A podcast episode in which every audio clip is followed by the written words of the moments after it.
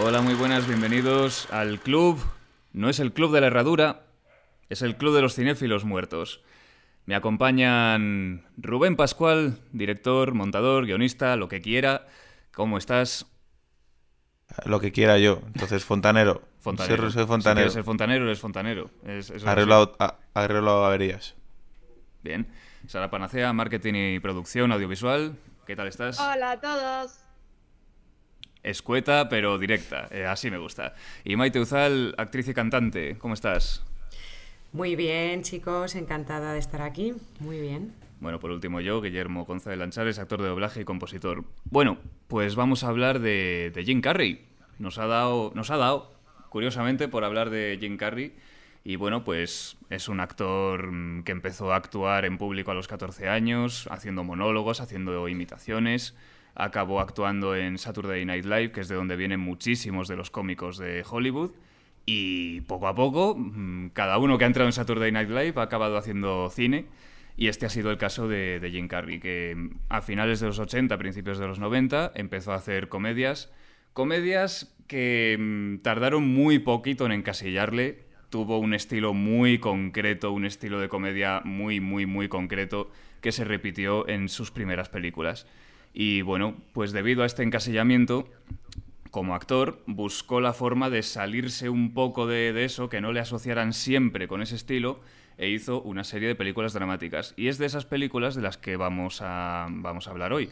Así que nada, si os parece bien, vamos a empezar con la, con la primera de todas, la primera dramática que hizo. Bueno, la tengo aquí. Mm, Dos tontos muy tontos. Dos tontos muy tontos es una película del año 90. El show de Truman. el show de Truman fue la primera que hizo, así dramática. Y la verdad es que mm, fue una película que, que la crítica profesional no supo muy bien cómo reaccionar porque yo no sé si habéis leído muchas críticas profesionales sobre Jim Carrey, pero en los 90 le tenían crucificado. Le tenían, yo he llegado a leer presunto actor. Le, definían como presunto actor, como si fuese fácil hacer lo que, lo que él hace. Pero fue ver el show de Truman y se callaron la boca muchísimos críticos. Dijeron, ahí va, ahí va, este sabe hacer algo más que, las muecas.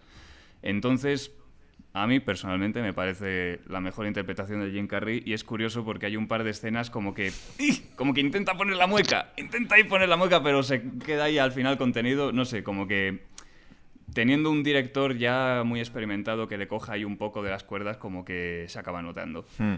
Yo quiero hacerte una pregunta, Guillermo, viendo, viendo cómo frunce el ceño eh, Maite. Yo también lo he eh, visto.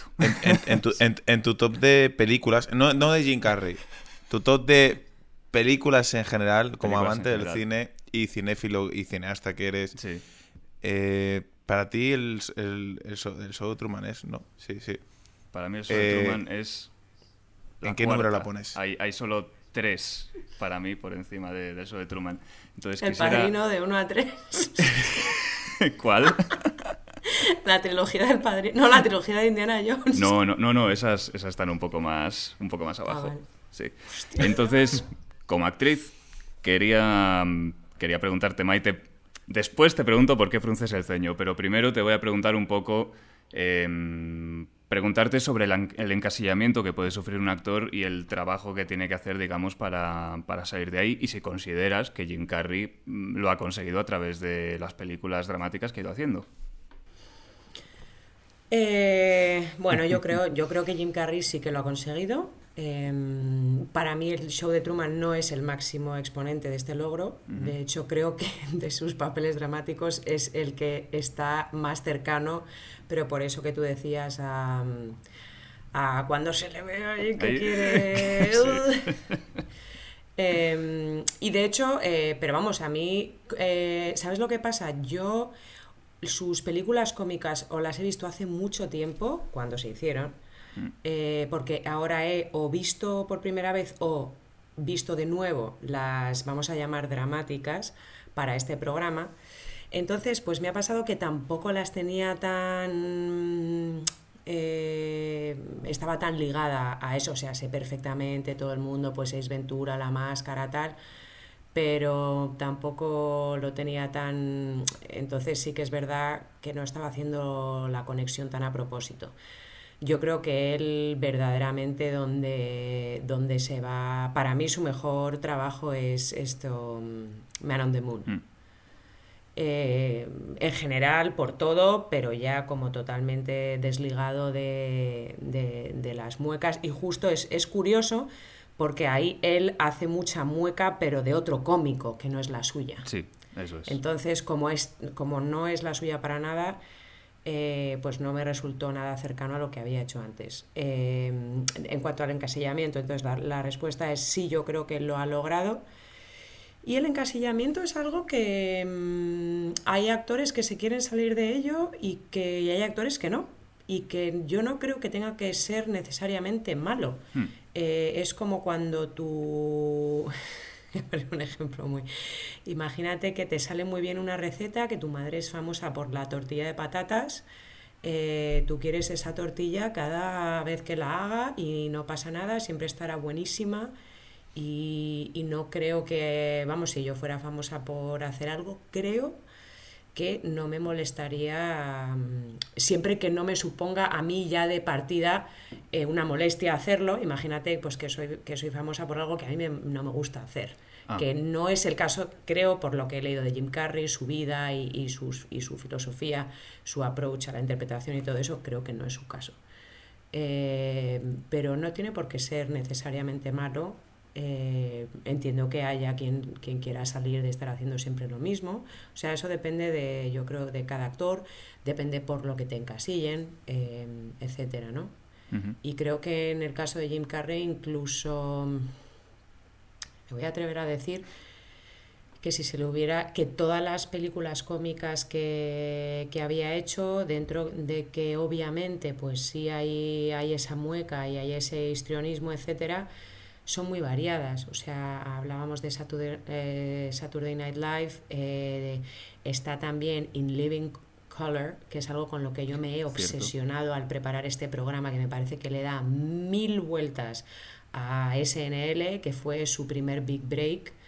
Em, y que me parece un, un, trabajo mucho más fino por parte de la producción, de los guionistas. Por algo no duró mucho, porque como era bastante atrevido y bastante arriesgado, pero si te fijas en todo eso, lo comparas con dos tontos muy tontos, con el, el, cable, con máscara, es que dentro de eso hay una variedad tan tremenda y es, yo estaría muy en desacuerdo con los que a eso lo llaman ser un pseudoactor porque el compromiso que él tiene con lo que hace es tan brutal a cada segundo que yo creo que eso es una grandísima interpretación, que te puede gustar o no, que te puede entretener o no, que te puede hacer reír o no, pero es una apuesta al 200%, es una decisión tomada con todos sus riesgos y con todas sus consecuencias y creo que ahí, ahí está, ahí hay un gran actor cuando, cuando se hace eso, ¿no? Mm. No, y además aguantar esa energía toma tras toma, que eso es algo que eso no ya se ni me meto, O sea, la capacidad atlética que requiere, que atlética verdaderamente, ¿eh? que requiere ese tipo de trabajo, la gente es que no, no o sea, quien, quien opine eso, quien diga eso, no sé si se ha parado a considerarlo. Em, bueno, pues quisiera... Esa es mi respuesta tan larga. No, no, no, no, pero, pero muy completa, o sea, como tiene que ser. Quisiera ir pasando porque es que tenemos que hablar de seis mm, películas y serie. Entonces, como tenemos poquito tiempo, vamos a hablar ahora de Man on the Moon, que ya lo has empezado a introducir un poco.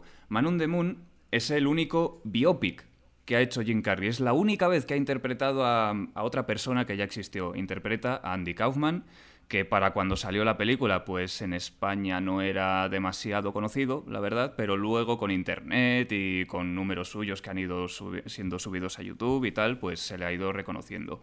Y quisiera mm, juntar aquí un poquito el documental de Netflix que se llama Jimmy Andy, que salió hace creo que tres años o dos, Em, que habla del proceso, del proceso de cómo interpretó al personaje. Y la verdad es que por cómo se describe el proceso, yo creo que es lo más parecido a utilizar el método de Daniel Day-Lewis de ser totalmente poseído por el personaje que quiere encarnar para, para relacionarse de esa manera.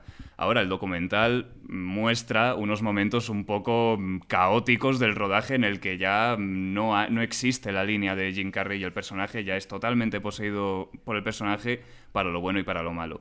Entonces, quería preguntar un, poco a tanto a Sara como a Rubén, tanto Rubén como director como Sara como producción, ¿Cómo leches lidiaríais con, con, un actor que se comporta de esta manera en set, que cada cosa que haga puede suponer un alto en la producción? O sea, acabó en el hospital por, por enfadar demasiado a uno de los intérpretes. ¿Cómo, ¿Cómo se come esto?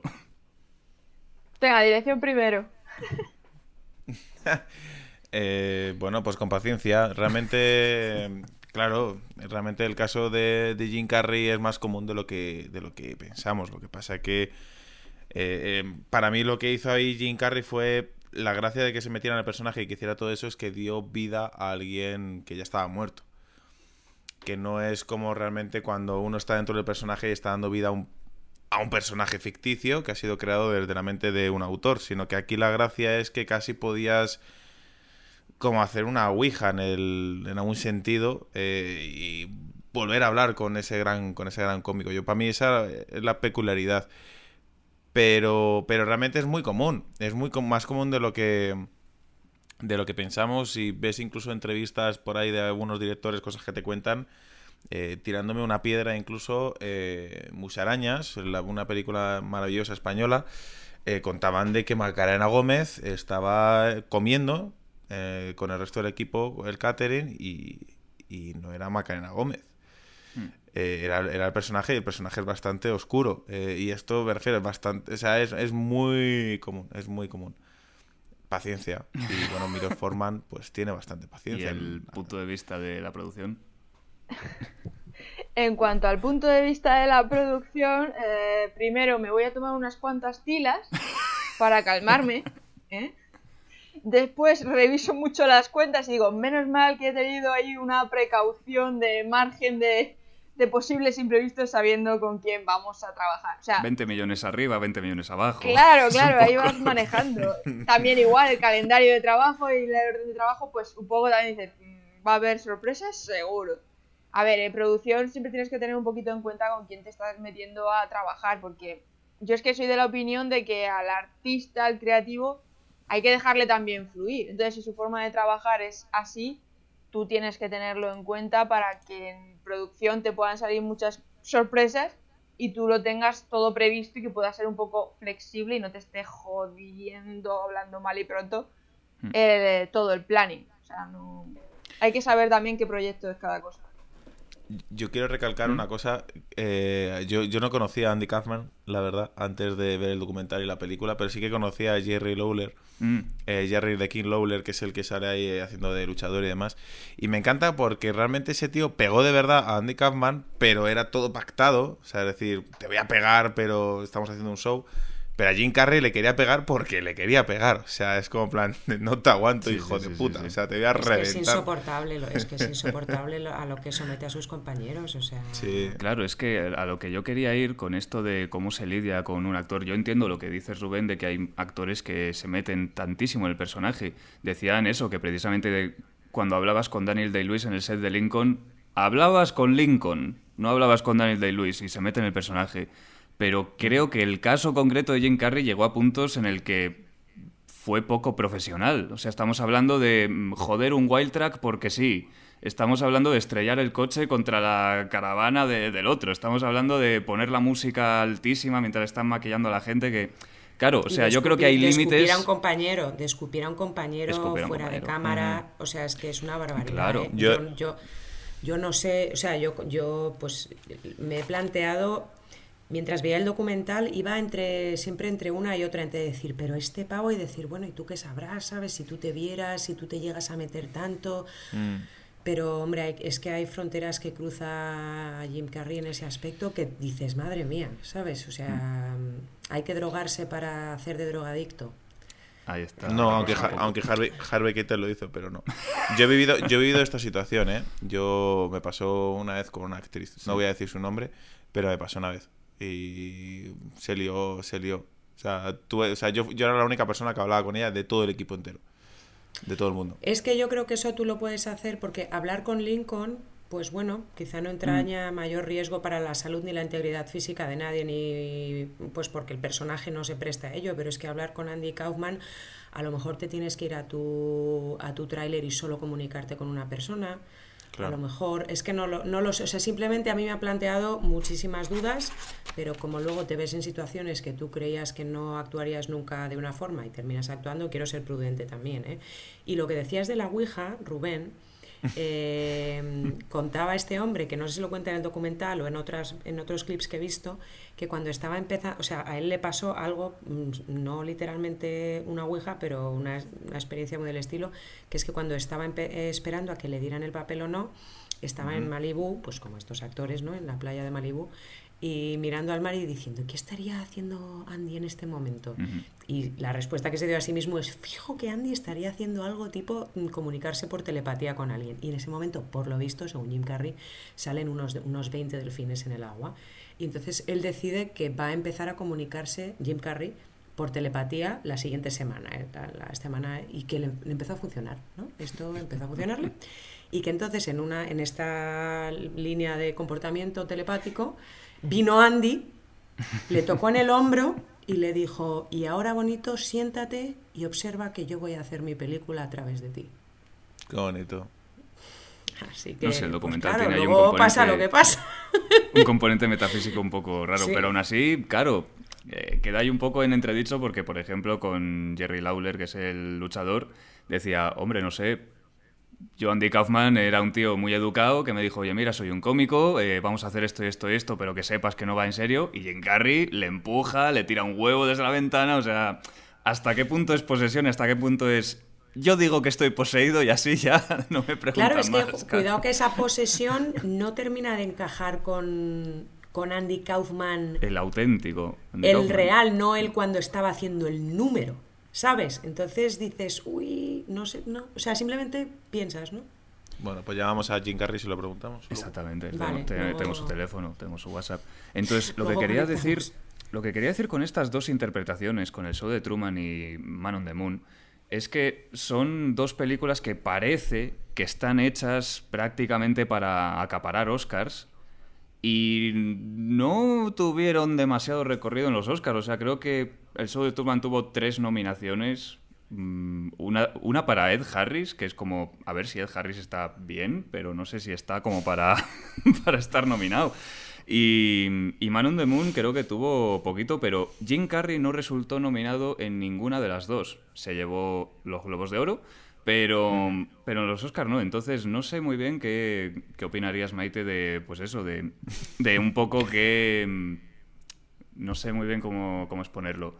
De qué puede hacer que una peli acabe o no em, siendo em, candidata a premios o no en un mismo año en el que haya otras pelis que ni siquiera yo eso, no, yo eso jamás lo voy a saber desde el punto y hora en que La La Land mm, tuvo la acogida que No me toques ahora La La Land, por favor. O sea, te, quiero decir que no, tengo respuestas a los despropósitos, yo no. O sea, es que son cosas que... A ver, me vais a pegar todos, pero, pero a mí el show de Truman, no sé si es que tenía unas expectativas brutales, no me ha... No me ha es que no me ha disgustado, pero me he quedado un poco igual que estaba. O sea, yo creo que, que Jim Carrey está bien como papel o sea, está totalmente creíble, está bien, pero entiendo por qué no se ha llevado una estatuilla si es que se le va a dar prestigio y luego no se van a hacer otras barbaridades como se han hecho en la historia de los Oscars. Eh, Ed Harris me parece que está... A mí no me gusta lo que hace en esa película, ni cómo lo hace él, ni cómo está escrito ese papel. O sea, es que hay muchas cosas cuando... Oye, estoy, haciendo un ejercicio de Es que hay muchas, ya no sé. O sea, tú cómo te, o sea, tú me estás diciendo, ¿eh? Tú me estás diciendo, a Ramón es que le tengo un poco porque ya he discutido con él mucho, ¿eh? A mí me ha fascinado el show de, de, de, Brummel, eh, perdón, de, de, Truman. Capote. Me ha encantado porque, mm, porque Laura Linney, que me encanta a mí, pues lo hace muy bien y el, y el Carrey también y todos, ¿vale? Como si lo hubiera escrito Ramona. Muy, muy bien, Ramón. no, o sea, Ramón, vale, ¿y qué me dices? O sea, ¿a ti te parece normal que una persona que le tiene pánico al agua pase de no poder acercarse al agua a de repente ser la, la Santísima Trinidad de la navegación. O sea, Custón, Nemo, eh, Magallanes, porque ya no es que supere su terror al agua y se meta en el agua o en un, o en un, em, en un barco, en un, ¿sabes? En un bote, en un... No, no. Él de repente sabe manejar, o sea, es el mejor navegante de la historia de la humanidad, le atiza en una tempestad eh, de, efectos o sea, fenomenal, no quiero, no quiero, sí, pero de a todo trapo, y él contra viento y mar, o sea, él maneja aquello que no ha navegado desde que tenía 10 años y de repente, o sea, yo hay cosas que digo, es que esto no se compra ni, ni, con, ni con que te toque la lotería. Ah, y luego por no mencionar que casi se muere el hombre ahogado, y lo único que tiene, o sea, está planchado pero, o sea, tiene un rasguñín aquí. No, no puede ser. Eh, está, está totalmente impecable. Ramón, ayúdanos. El final ese. Ramón, es que tú no sabes lo que es trabajar en televisión, te callas, porque viene todo el equipo de producción de Sara Panacea y te deja hecho un pincel. Claro. Yo lo sé. Y luego el, el, final este del creador y que ya nos hemos dado cuenta que hemos captado la, el, que o sea, creo que está muy machacado. ¿Ves? Es que no puede. podemos avanzar de película. destrozaste el corazón.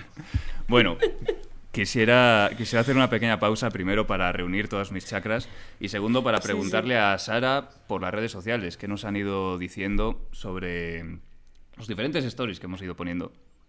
Pues mira, tengo por aquí el chivato, que lanzamos un story. ¡De Chaibat! El chivato es el Chaibat. Chaibat. The Chaibat boy. Tiene nombres aquí todo.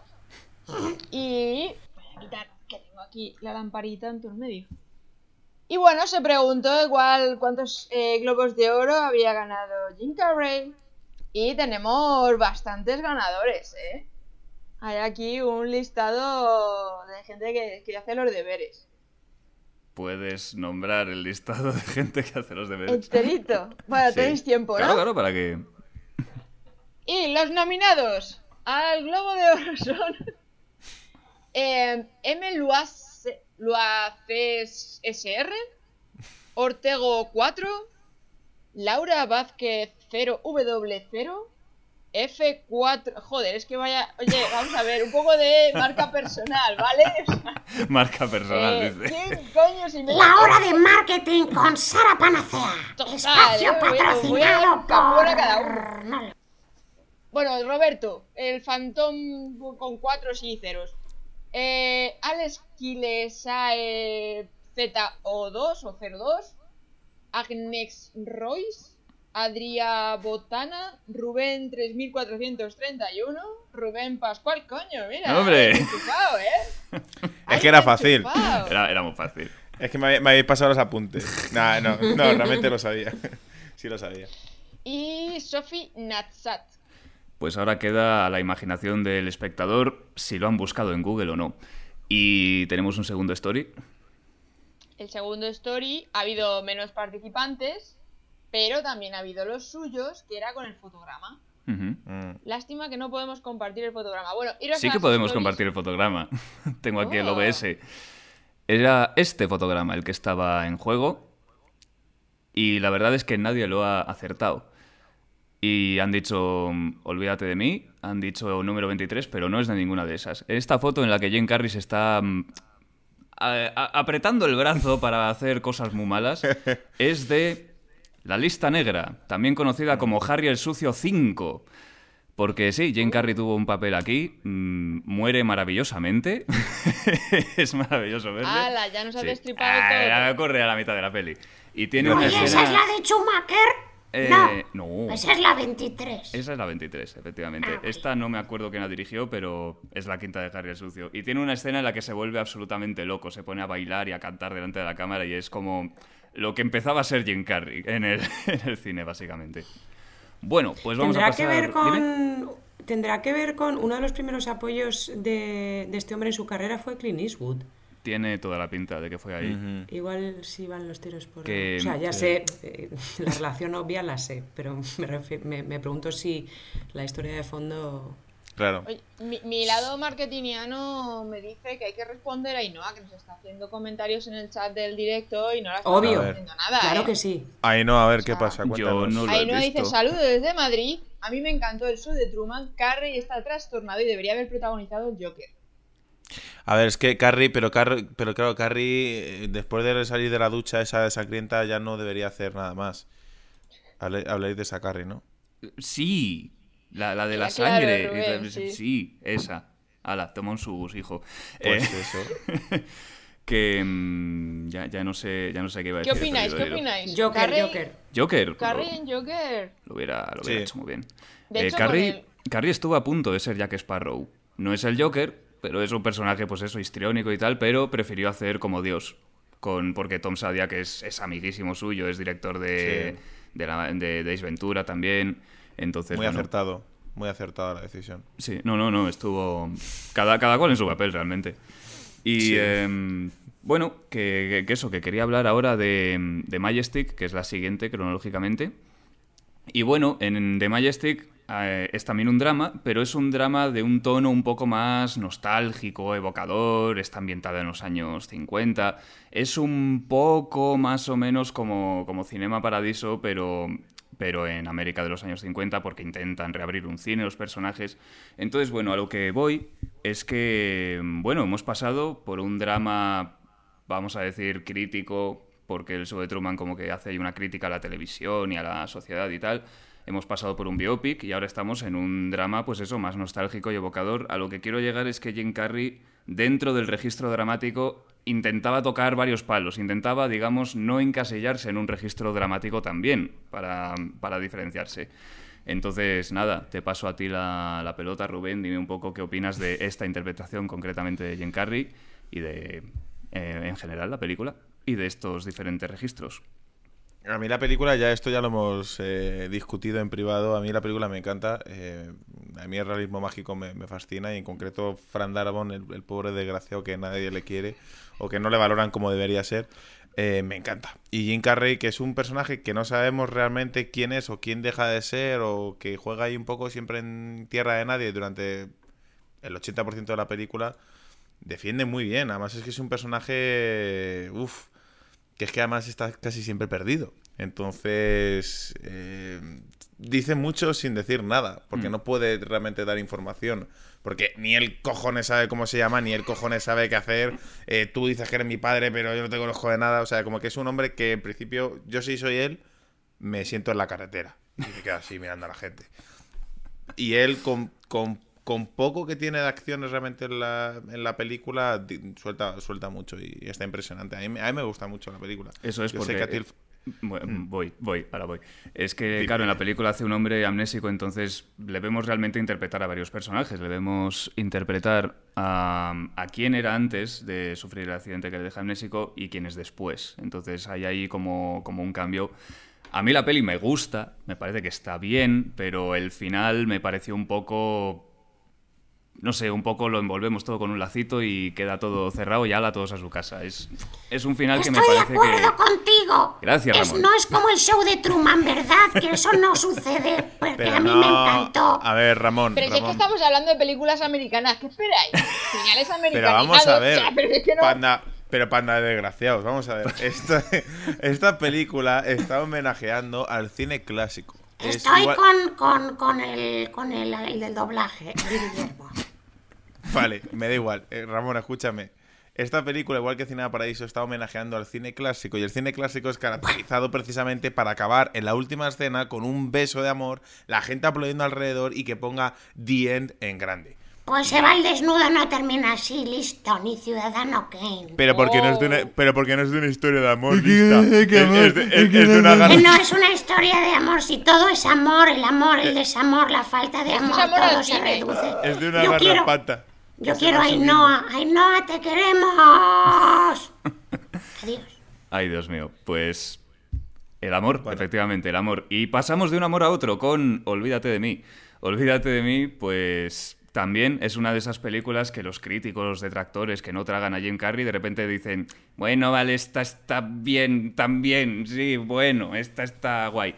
Es una película que, plantea una idea que le atrajo muchísimo a Jim Carrey. Realmente la, la principal razón por la que aceptó la película fue que la idea es muy poderosa. Es que, qué pasaría si pudieras borrar de tu mente a una persona. Normalmente a lo mejor el, pues eso, el ser querido que, con el que has roto y has tenido una mala experiencia después de mucho, mucho, mucho tiempo.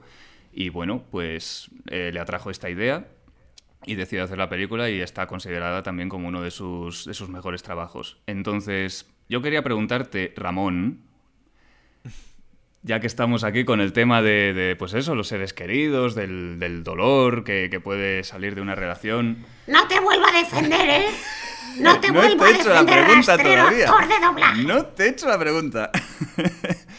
Yo quisiera preguntarte si te borrarías de la mente a Ramona con tal de no sufrir más, porque es que te veo tan sufrido cada vez que, que, eso, que, que, te la mencionamos o que intentas buscarlo. A que me convierto en Tony Clifton. Tony Clifton pues, es el pues. alter ego de, para el que no lo sepa, el alter ego de Andy Kaufman, que la liaba mucho. Pues te voy a decir que no.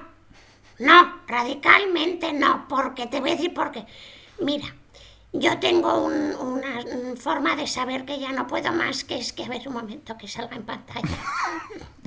que es que se me deshilacha la parte de abajo y como verás la tengo bien entera. Ah, ah. Entonces, eso solo me pasó cuando mm, llevaba 10 días en el cubo de la, en el este de la ropa sucia.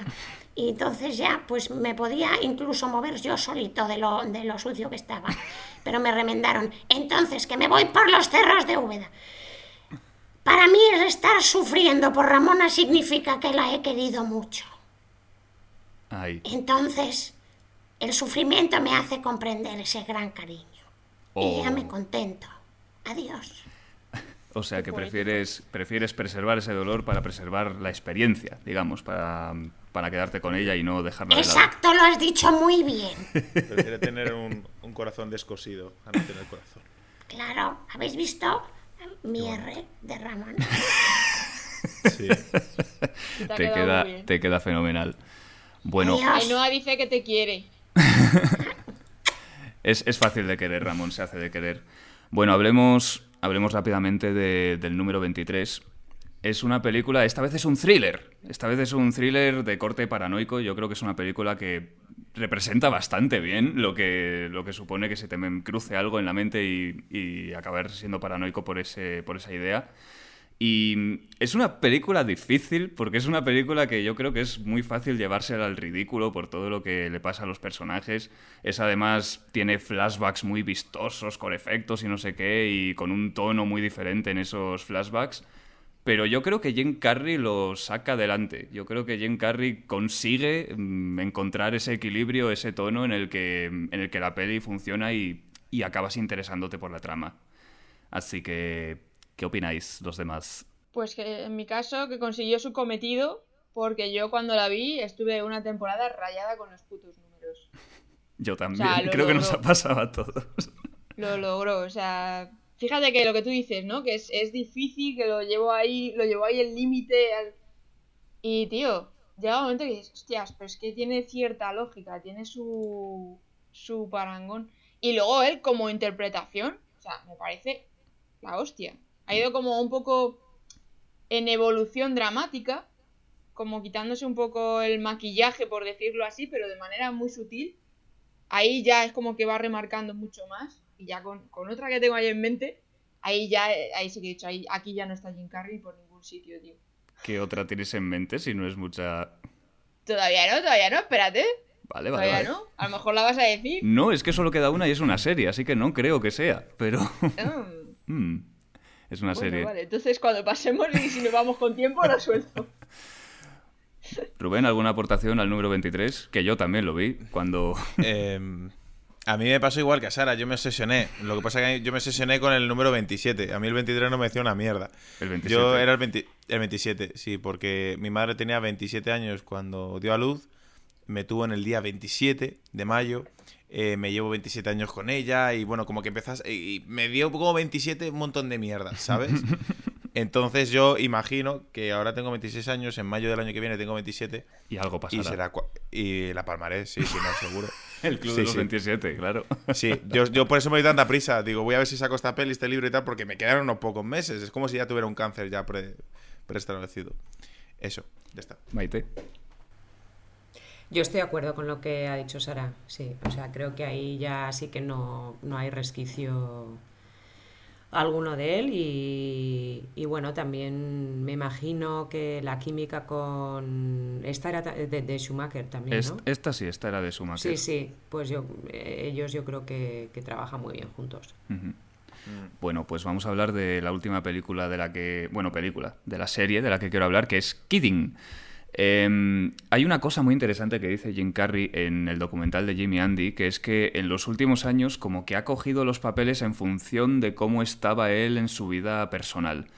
Y esta película, joder con la película, esta serie, Dios mío, estás hablando de una serie, Guille, concéntrate. ¡Ah! Guille, Guille, no te enfades. Me enfado mucho. a ver. No te eh, enfades, tío. Mira, escucha una cosa. Ramón no se enfada y no encuentra a Ramona. El personaje de Kidding no se enfada, ya perdió a su hija. Tío, no te enfades. A su hijo. eran, gemelos.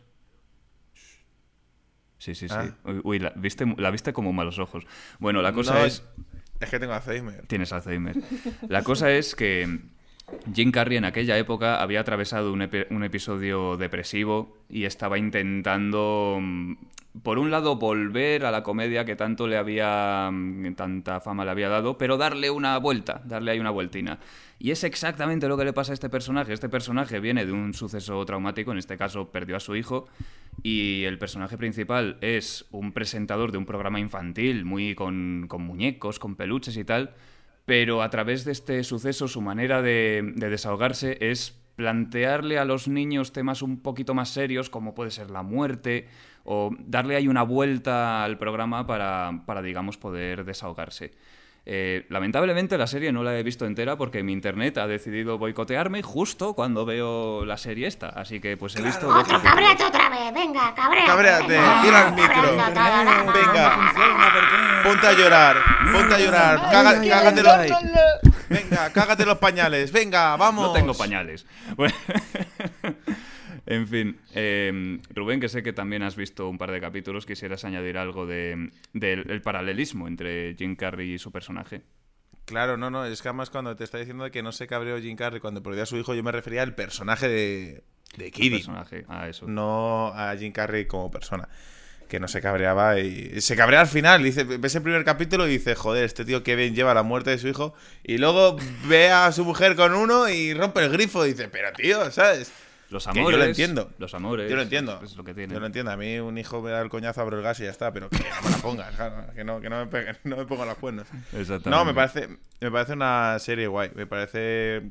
Creo que más bien lo que abre es un nuevo tema que creo que es muy sano a nivel social y a nivel educativo.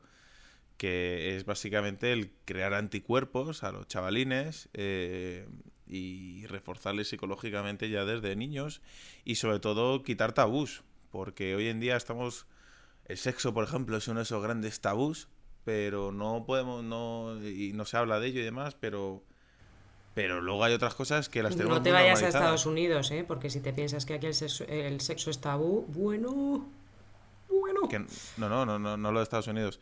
O sea, hablo de, en general, el sexo es tabú, eh, es un tema tabú que es lo más natural del mundo mm. y que realmente, si cada uno estamos aquí porque nuestros padres hicieron cosas, pero luego la violencia, por ejemplo, estamos acostumbrados a ver muertes y, y lo tenemos totalmente normalizado cuando no debería ser algo natural. Entonces, para mí la serie está guay porque abre ese debate. Abre ese debate de normalicemos cosas que para los niños son tabú y que no deberían serlo porque hay muchos niños que ven incluso como su madre la matan y se suicida el padre. O sea, hay muchos niños, o que se muere el abuelo, o que se, o sea, que es huérfano. O sea, muchos niños tienen que sufrir un montón de cosas y me gusta la serie porque abre ese tema. Exactamente. Bueno, Sara, pues si quieres decir ahora la película que tenías en mente, que claramente no la he mencionado. Es que espérate porque no sé si me voy a colar yo, porque claro, yo me sé el título en inglés y creo que es la que hemos estado hablando ¿Cuál? Dark, Crimes. No, no hemos hablado de esa. De esa, ah, fíjate, iba, iba, a hablar yo si acaso para cerrar, pero me parece guay que, la menciones. Dime. Es que yo considero que en esa peli, o sea, mm, desaparece por... No ves a Jim Carrey en ningún momento. Pero nada, o sea, es como la evolución ya final hmm. de decir, eh, tío, es que no, no, eres ni la misma persona, pero ni físicamente, ni en... ni nada. Y además es que en la voz, si la escuchas en versión original, ¿tú quién eres y qué has hecho con el Jim Carrey? Que conocemos todos, porque normalmente dices, bueno, venga, va, se ve un poquito ahí de, de la persona. No está, es que no está. Y eso acojona un huevo, ¿eh? Hmm. Efectivamente, o sea, yo me, la vi el otro día porque... O es un halago, según cómo depende. Me la vi el otro día porque, porque, porque dije, uy, eh, Jim Carrey en un serial policíaco, además, esto, esto puede mm. estar guay.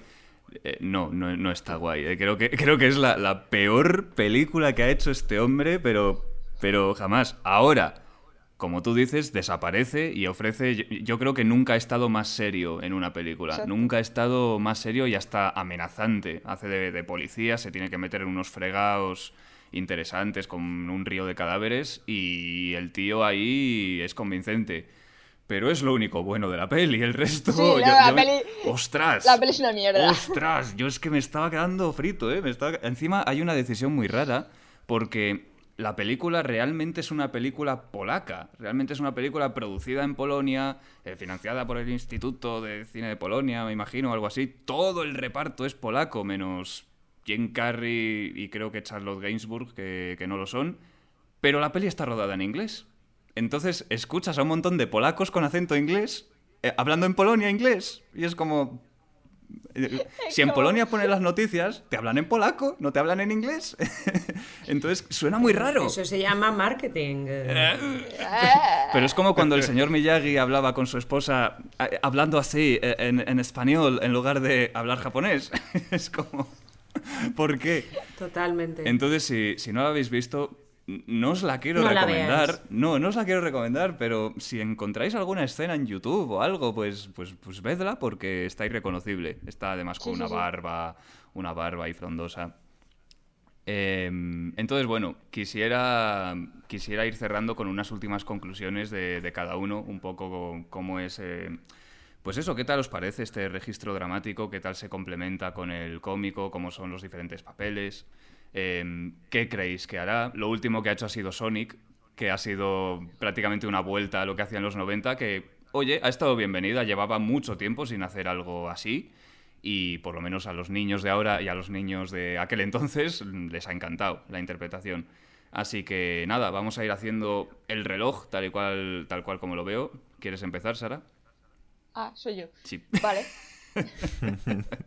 A ver, sinceramente, mm, yo considero que como profesionales de la interpretación, esos retos constantes, el no quedarse acomodado en, ah, qué guay, aquí se me da bien y aquí me conoce todo el mundo y consigo mucho curro, me acomodo, está guay el hecho de, porque demuestran que realmente hacen lo que hacen porque les, les motiva, les apasiona.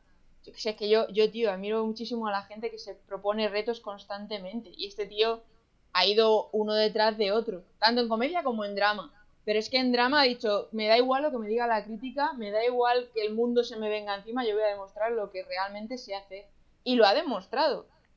De una manera u otra, pero al final ha conseguido asentar las bases y decir, tíos, yo soy un actor cómico que empezó en la comedia, sé hacer comedia, pero es que también te sé hacer llorar.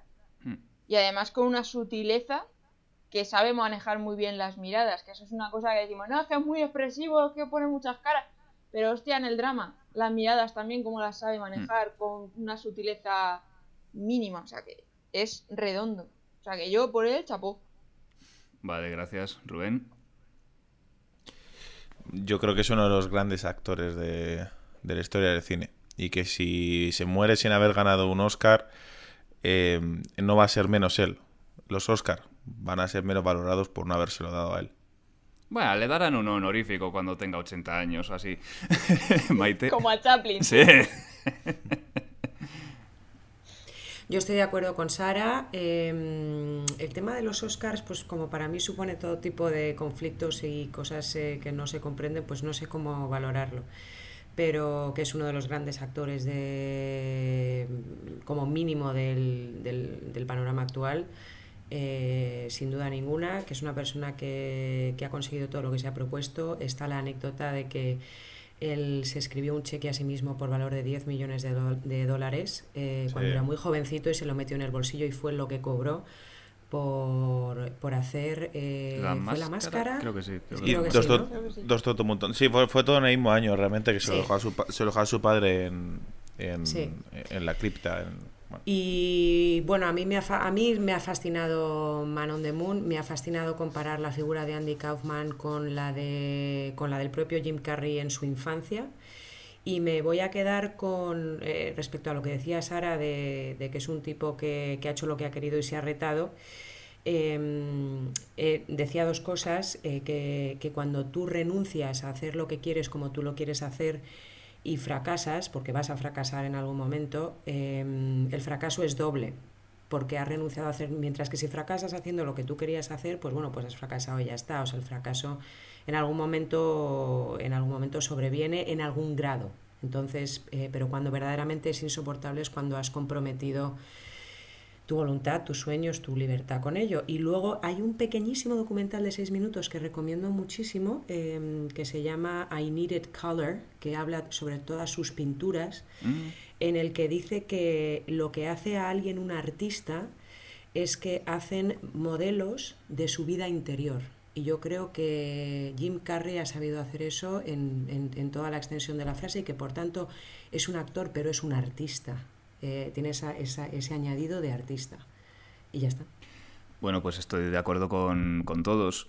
Eh, a mí Jim Carrey siempre me ha, siempre me ha gustado. Me, me, parece que lo que hace, sobre todo a nivel expresivo, morfológico con la cara, que es capaz de mover su cara para parecerse a Clint Eastwood. No solamente hablar con él, sino que su cara parezca a Clint Eastwood o Jack Nicholson o quien sea quien sea, él, lo hace. Joe Biden ha hecho ahora. Eso, eso solo lo hace él. Que yo conozca solo lo hace él y le hace único. En términos de comedia, yo creo que o lo amas o lo odias. No tiene un término medio, lo cual algo bueno te está diciendo de él, que es que tiene un estilo muy definido. Y en drama ha demostrado estar también a la altura. Entonces me parece un grandísimo actor y me parecía eh, también una grandísima persona, pero a través de este documental le he empezado a coger un poco de manía. por, un poco algún comportamiento o alguna cosita. No, no, tío, Alguna cosilla, pero eh, siempre será. Es como, es como si te cogemos manía por tus cabreos. No, no hacemos eso. Estáis en vuestro derecho. vale. Bueno, el día, el día que te escupa en un cabreo, Rubén, veremos qué tal te sienta. De momento no nos ha maltratado. No, me maltrato a mí mismo. Bueno, yo, yo cuando me enfado, me enfado conmigo, no con vosotros. Esa es la gran diferencia. Se autolesiona. me autolesiono, efectivamente. Pues hasta aquí el programa de hoy. Me lo he pasado genial, espero que los demás también os lo hayáis pasado bien. Muchas, Muchas gracias. gracias a todos los que estáis al otro lado. Eso es. Y por cierto, Ainhoa le dice a Ramón que tiene una media de liguero soltera. Uh, oh. No le pongas eso teniendo a Ramona todavía muy reciente, ¿eh? No, no, no, no. Muy mal. Bueno, eso, que un saludo a los del otro lado. Andy Kaufman, un saludo a los del otro lado. Andy Kaufman. Andy Kaufman para siempre. Bueno, hasta luego, nos vemos en el siguiente programa. Adiós. Adiós.